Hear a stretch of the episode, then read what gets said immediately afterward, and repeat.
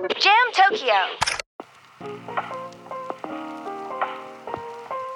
こんにちはミラです。純也です。Underdog in Tokyo タイトルのアンダードッグを日本語に直訳すると負け犬とよく出てきますが負け犬はすでに敗北が決定している状態を指す言葉でアンダードッグは不利な状況で戦っているけど結果逆転勝利するという現象の名前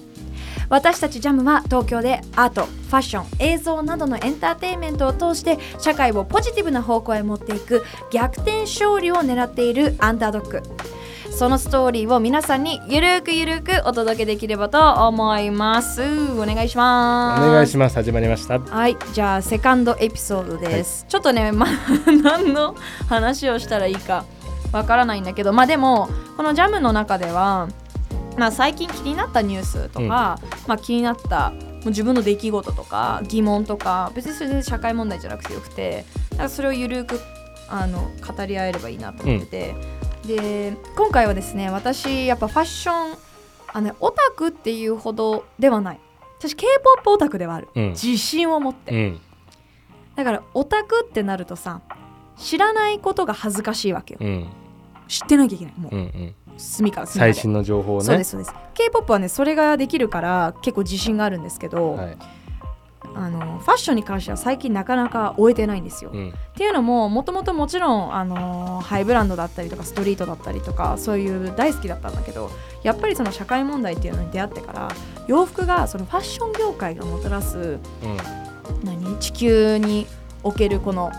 環境問題のへの負荷っていうのが、例えばファッション産業は、えー産業ランキング第2位って言われてたりとかするからでやっぱりさファストファッションがあってさこの洋服をなんていうのシーズンごとに買ってとかうーんなんかこう捨てちゃったりすぐ捨てちゃったりとか、なかなかこういうのかなんでこんなに安いんだろうってまだまだうん。特に日本だと思考的にはなってないから私はもうほとんど洋服も買わないし抵抗があるし、でもそでもファッションは好きだから普段はあの例えば 私靴がすごい大きい足が大きいのね子供の時からもうよ小4で25とか5.5あったのようん。大きい大きいじゃん、うん。でやっぱ当時そのバレーシューズとかみんな履いてるスケッチャーズのスニーカーとかが入らないの足が大きいから、でまあ小学校制服だったから革靴だったしどうにかこうごまかせたけど、うん。気分的には、うん。やっぱりその2525.5のその女性用の靴はなくて、じゃあどうしたかって言ったら、まあ、そこからそのメンズファッションだったりとか、うんうんうん。ストリートファッションっていうのが好きになったんだけどであのスニーカー、まあ、最初はコンバースだったんだけどコンバースだと男女関係なくオールサイズであるのよ。うん。だからそれがまず最初にねカーキのコンバースを買ったんだけど、うん。だから25.5あって長く履けてだから靴とかはなんだろう長く履くの自分で分かってるし、そもそも巡り合えないこのなんか子供の時のコンプレックスみたいなのがあるからそれは惜しみなく買おう。でもその代わりちゃんとメンテナンスしてちゃんと綺麗に長く履けるようにしようっていうテーマ。だからこう T シャツとかよこうズボンとかジャケットとかそういうなんだろうファッションアイテムはもうほとんど買わない？うん。ただなんかやっぱインフルエンサーというお仕事もさせてもらってる以上さこれやっぱずるいよね人と違うのはさ本当ありがたいんだけどさ届くうん。うん。だそれはここ最近はなんか私全く服買いませんって言ってた時もあった買ってなかったからねあったけどいやもしかして買わなくて済むのはあの届けていただけるギフトでブランドさんからいただけることあるじゃない？あそれがあったから私のその新しい洋服が欲しい欲とか、うん。あとは普段はこうあんま気にしないんだよね。T シャツジーンズとか、うんうんうん。本当にあんまりもともとこういうカジュアルが好きだから。でも仕事の時はちゃんとお衣装さんあのスタイリストさんがいて衣装を用意していただくから、毎回違う服を着るっていう、違うファッションを楽しむっていうのが私にはその場があって、うん。でもやっぱりねその職業じゃない人はそのね違うわけじゃん、うん。あだからこのスタンスであんまり発信するのはよろしくないなーって最近思ってたのはいはいはいはい。なるほどね。うん、だからちょっとみんなに対するやっぱこの社会問題ってさ難しいのがいろいろ知りすぎるとかなりちょっと過激になるっていうかさ、なんだけど最近はその一周回ってそっか私は衣装普段いつも違うの着てて満たされてるけどやっぱり普段生きてるとそういう機会はもちろんないわけだからでやっぱ新しい洋服着るとさもうお腹の底からゾクゾクする楽しいうわ最高っていう感情があるわけじゃん、うん。しかも一生懸命働いてね得たお金で買うものってうん。なんならめちゃくちゃ愛着わけだしなんかその喜びはうーん取っちゃいけないし本当にこのファッションって悪なのかみたいなのはよく考えるんだよね。そう。ファッションの産業が良くないわけじゃん。やっぱ安いもの安いものを求めてしまったがゆえにやっぱり過酷な労働背景だったりとか、地球になんていうのゴミとか半端ないじゃん。ね見に行きたいよねゴミの山。そうですね。コロナなかったら本当はねちょっといろんなアジアの海の近くとかに行って実情を見に行こうっていう話はしてたけどね。そうやっぱファッションのゴミの私たちが寄付って思ってあの送ってる洋服たちは実はブラックマーケットに回されちゃってたりとか全然寄付になってない、うん。寄付になってないところか発展途上国と言われる国に送ったとて彼ら洋服余ってるからいらないからゴミの山になってしまうっていう、まあ、こういう背景もいろいろあるからまだまださ取材足りないなと思うんだけど。でそのハイブランドについてちょっと今回考えたくて軽くね。っていうのも最近、まあ、ルイ・ヴィトン。はい。知ってる？ルイ・ヴィトン。知ってますよ。さすがに知ってますよ。よかった。はい。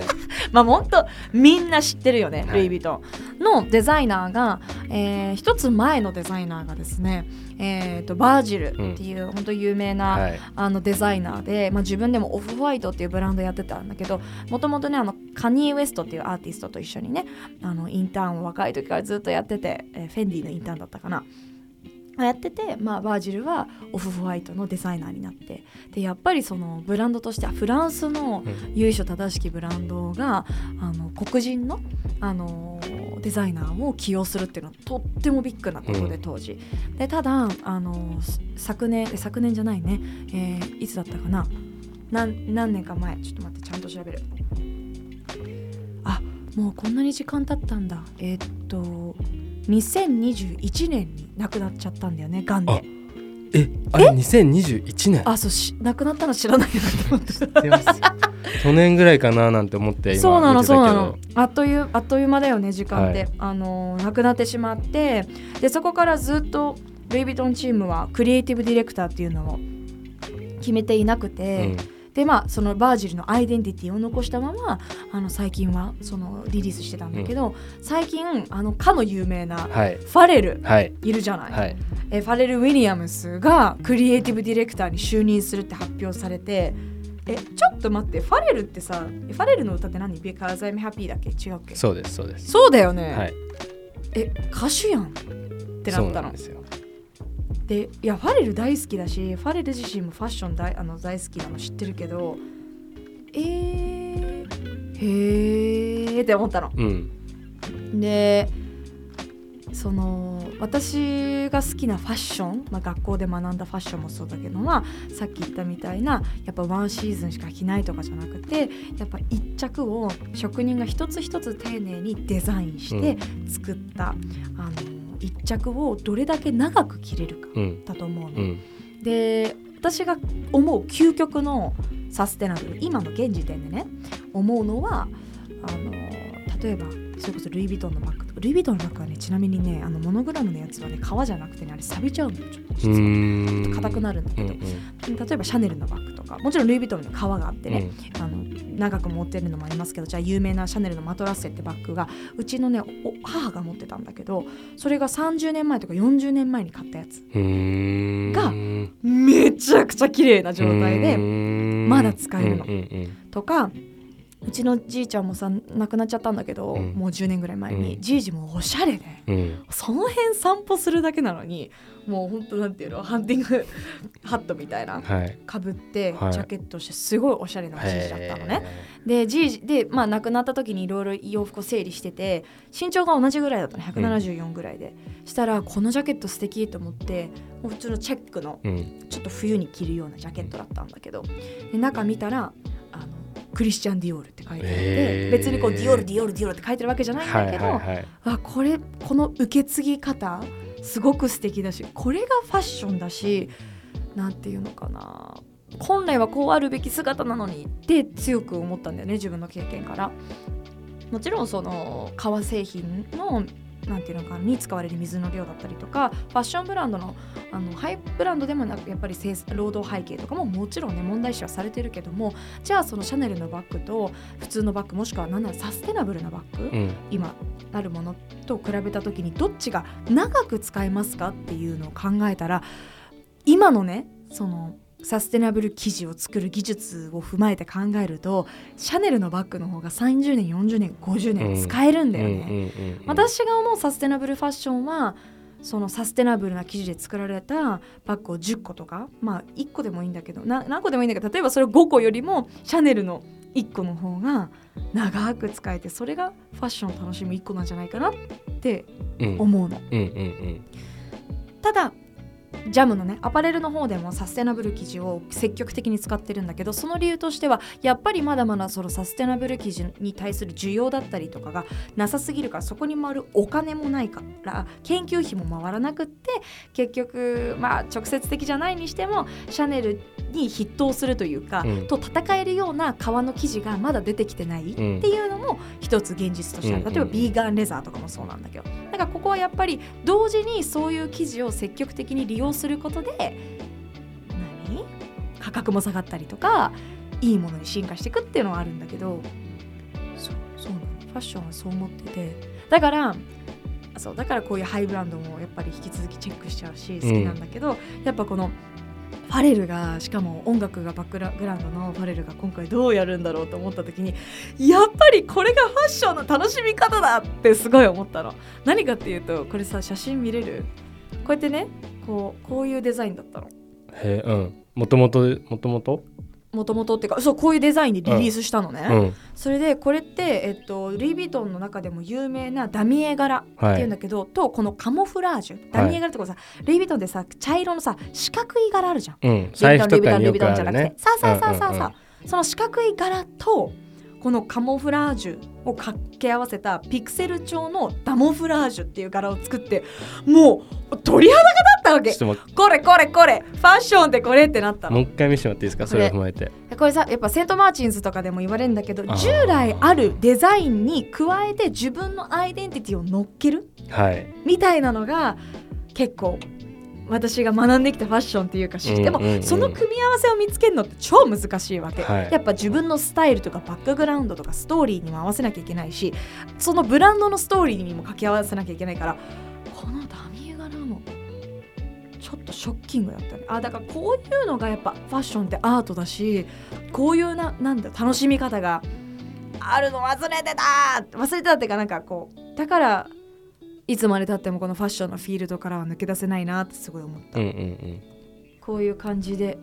こういうのとか、うんわあいいね。やっぱまあストリートはねストリートだから、うん。そのまああとバージルの思いとかも引き継ぎつつなんだけど、はい。このダミエ柄がさ例えばこういうちょっとグリーンになってたりとかなんかルイ・ヴィトンのアイデンティティとうんこのカモフラージュとうんかっていうファレルのデザインっていうのが掛け合わさって。こういうのを見るとさファッションってす面白くない？面白い。私は全然ファッションオタクっていうほどではないからあれだけど、うん。やっぱ短い時間で学んだファッションの見方だったりとか感じ方っていうのをやっぱこういうコレクションの時期にうん。あの見るのはすごい楽しいし、うん。だからこうファッションウィークとかも見に行きたいっていうか自分のアイデンティティだしそう続行かなきゃなファッションウィークもって思うんでね。これとかもさ超クールじゃない？迷彩柄でダミエ柄を重ねてるから。おーいいね。鳥肌が立つもうなんかもうきあのねあの言葉本当によくない。本当に皆さんごめんなさい。行きそう。なんかこの組み合わせ。最高ってなるうわーってなったんだよね。例えばこの例でいくと、あのちょっと前にディオールのコレクションでウィメンズのコレクションで、まあ、男女平等っていうかそういうのをさあのテーマにやっていきたいっていうコレクションだったからはい。いろんなリサーチをして、えっと、フェンシングの衣装がうん。あの男女一緒なんだって。そのスポーツの中でも。だからそのいフェンシングをアイデ何元にそのデザインを展開していくっていうコレクションもすごい良くて、うん。やっぱその目に見えてるかっこよさだけじゃなく美しさとかかっこよさとかキラキラだけじゃなくてやっぱこうその裏のストーリー、うん。まあよくさ言うけどプロセスエコノミーってほどかっこいいあれじゃないんだけどやっぱその過程がファッションとかアートってきっと大事なんだよなっていうのはこのニュース見て思ったね。フェンシングそう2017年のディオールの春夏コレクションの新デザイナーのえっ、とマリアだったかな？もともとバレンティーノのデザイナーをやってた人がえー、とそうデビューシーズンのキーワードあそうなんだ。デビューシーズンでフェンシングっていうキーワードを選んで男性と女性が同じユニフォームを着用するフェンシングを特徴に、えー、男女の性差を縮めたいという思いを重ね力強い女性像を作った。でこういうこういうでこういうのができるのよ。だからみんな天才級にパパパこれを作りますじゃなくて結構社会問題を背景にファッションで発信してんだよね。面白くない？面白い。一つのこうなんていうかな手段としてね伝える手段としてのそうなのそうなの。パワーはありますよ。これは鳥肌が立った私的最近のニュースでした。今ごっくんした？ないや演説 演説が終わったなと思っていつごっくんしようか迷ってましたけど今だと思ってやっちゃいましたけど。すいません、はい、ということで今回が私的もう全然喋れない。ゆるくやりすぎてさスイッチが入んないんだけど最高、えー、私的ニュースは、えー、ルイ・ヴィトンの、えー、ファレルが、えー、ルイ・ヴィトンに就任したというニュースでした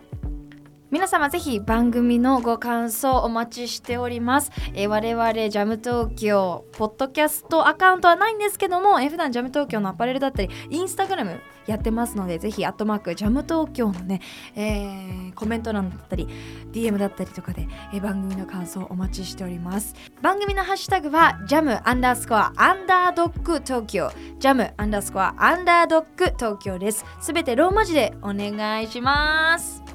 それでは今日のエピソードはここまでです。また次回お会いしましょう。バイバイ。